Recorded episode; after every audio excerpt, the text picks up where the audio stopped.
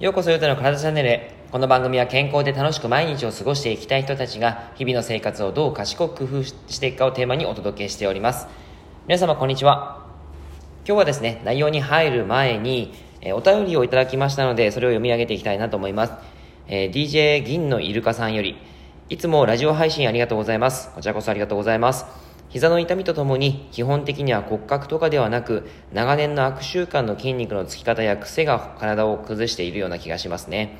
ですので、えー、一朝一夕には、え、治らず、えー、コツコツと筋肉矯正や正しい筋膜リリースをすることだと理解しています。なかなか難しいですがということで、えー、意識を持つようにしてます。ということですね。ありがとうございます。そうですね。やっぱりこう体って、えー習慣が基本的にはですねその姿勢とかあとは動作につながっていきますのでこれを改善しようってなるとですね、えー、本当に日々のコツコツとしたあのエクササイズであったりあとは、まあ、ちょっとした意識というものをやっていかないといけないなっていう感じですね。激しく同意をします。はい。あのその後にもですね、えーと、メッセージいいてるんですが何を食べても嘔吐吐き気、えー、後頭部神経痛下痢、やる気が出ないなどに悩まされ、自分エネルギーを作り出すことができない12月でしたが、えー、背中の矯正、一発で不思議と全てピタッとと収まった今日この頃、ミトコンドリアと姿勢改善の関係があるのかは分かりませんが、えー、人間の体って本当によくできているなと思います。はい、そうですね。えー、背中の矯正一発でこう改善したのはすごいですね。あの何があったかちょっと分かんないんですけどもやっぱりその一発でこう変わるということがですねあのきっかけで、え体が調子良くなったんであればそれが多分合っていることだと思いますので、はい、それはなんかたまにそういう形でやってあげるとすごくいいなというのを感じました。はいぜひぜひ、えー、健康的な毎日を過ごせるようにですね何かいい習慣を作っていきたいですね。はい最近で言うと僕はですねちょっとあの12月バタバタしていて寝不足があってですねあの結構うん疲労も溜まっているのでまあちょっと12月のこのバタバ、うん、忙しいのは年末までになんとか仕事を終えて、えー、ゆっくりしたいなとは思っております。はい。というわけで、えー、内容に入っていきます。今日はですね、えー、尿酸値が気になる人へ予防も兼ねた4つの改善方法を実践しようという内容をお話ししていきます。えっ、ー、とまあ、尿酸値ですね、えー、プリン体っていうのがありますけども多分ですねこのテーマでドキッとされる男性が多いんじゃないかなというふうに思います。健康診断に行くとドクターに尿酸値が高くなってるねって言われたことがある人もいると思いますが尿酸値が高くなると様々な影響を及ぼします。えー、高尿酸血症というのがあって、まあ、尿酸値が高い状態なんですけどもそれが長引くと尿酸が結晶としてあちこちに沈着し始めます。例えば関節にとどまる痛風とか腎臓にとどまる、えー、痛風腎とか尿路系に沈着すると尿路結石。そして皮膚に沈着すると、えー、痛風結節というのがあったりします。こんなことがあったりとか、えー、あとはそれがひどくなっていくとですね放っておくと慢性腎臓病とかですねメタボリックシンドローム糖尿病高血圧とか合併症を引き起こしてしまう可能性があるということで血液検査でもしその尿酸値引っかかったら改善していった方がいいかなというふうに思います。で、えー、今日はですねこの、まあ、改善するためには何をしたらいいかっていうことを具体的な方法をお話ししていきますね、えー、まずそのそもそも何で高尿酸血症になってしまうのかということからお話ししていきますが答えは尿酸値が高くなってしまうことということで、えー、尿酸はプリン体という物質が体内で分解されてできる燃えかすみたいなものです、えー、このプリン体っていうのはプリン体は運動したら、えー、運動したりとか、え臓器を動かしたりするためのエネルギーの物質で、え常に体内で作られてます。でその古くなった細胞を分解する新陳代謝を行うんですね。その過程を得て肝臓で尿酸という代謝物になって尿とか便として排泄されます。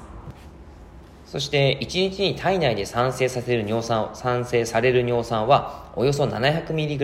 1日で排泄される量も 700mg なんです。ね。なのでまあ大体そのトントンとなって、えー、合っているんですが、えー、体内の尿酸値は常に一定の量に保たれています。えプリン体の量が増えて尿酸が多くなってくると、えー、排泄量が間に合わず体内にとどまってしまうということがあるんですね。これが抗尿酸血症になってしまう流れです。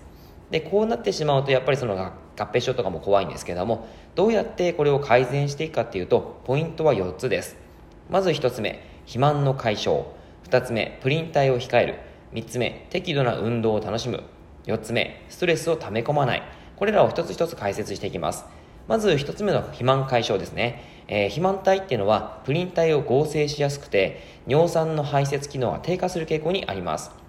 尿酸値が高めで肥満気味の人は運動や栄養を改善して適切な体重体脂肪率に戻すことが重要になります、えー、2つ目のプリン体を控えるですが、えー、魚卵とか内臓とかのですねレバーとかそういった多い食事は、えー、控えてもらったらいいかなと思います、えー、食品が鶏レバー、えー、マイワシ干物、えー、とかですねあとは豚レバーとかカツオザシとかあとはビールですね僕はビールが好きなので、えー、ちょっとこれはやっぱり気をつけないといけないなというふうには思います。はい。あの、プリン体っていうのはですね、水に溶ける性質があるんで、プリン体を多く含む食材を使ったスープの飲みすぎにも気をつけてもらいたいなと思います。えー、フカヒレとかですね。はい。まあ、フカヒレそんなに食べることはないと思いますけど、はい。まあ、そういったスープがあります。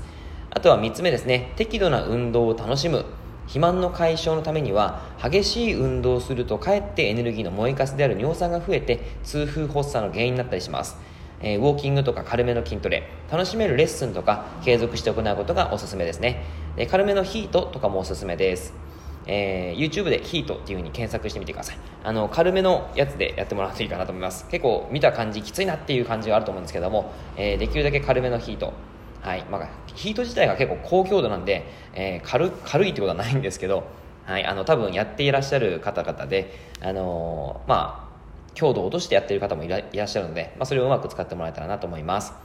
はい、で4つ目ストレスを溜め込まない痛風になるタイプの人は精力的で行動的な方が多いとされてますその理由として思う通りに進まないとストレスを溜めてしまう人もいますストレスが溜まるのはしょうがないんですが、その解消法を持っておいて、えー、自分の状態に合わせて調整できるととてもいいです。はい、というわけで、えー、まあ、こんな形で調整をしていただければいいと思うんですけども、もし痛風になったら、痛風発作だったら病院にまずですね、通い、えー、行ってみましょう。で、病院は内科がいいかなと思います。はい。というわけで、これで改善をしていくとか予防していくということを観点として持っていてください。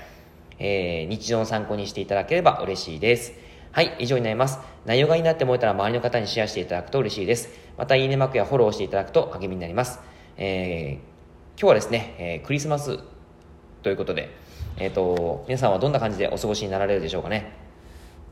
うん、僕はですね、家族がいるんですけども、その家族と一緒に過ごそうかなと思っておりますが、えー、夜中はですね、ちょっとお仕事頑張らないといけないなっては思ってます。はい。まあ、クリスマスももう過ぎてすぐですね、えー、年末が来ますが、ぜひ体調崩さず元気に毎日を過ごしましょう。はい。では今日は以上になります。えー、良い一日をお過ごしください。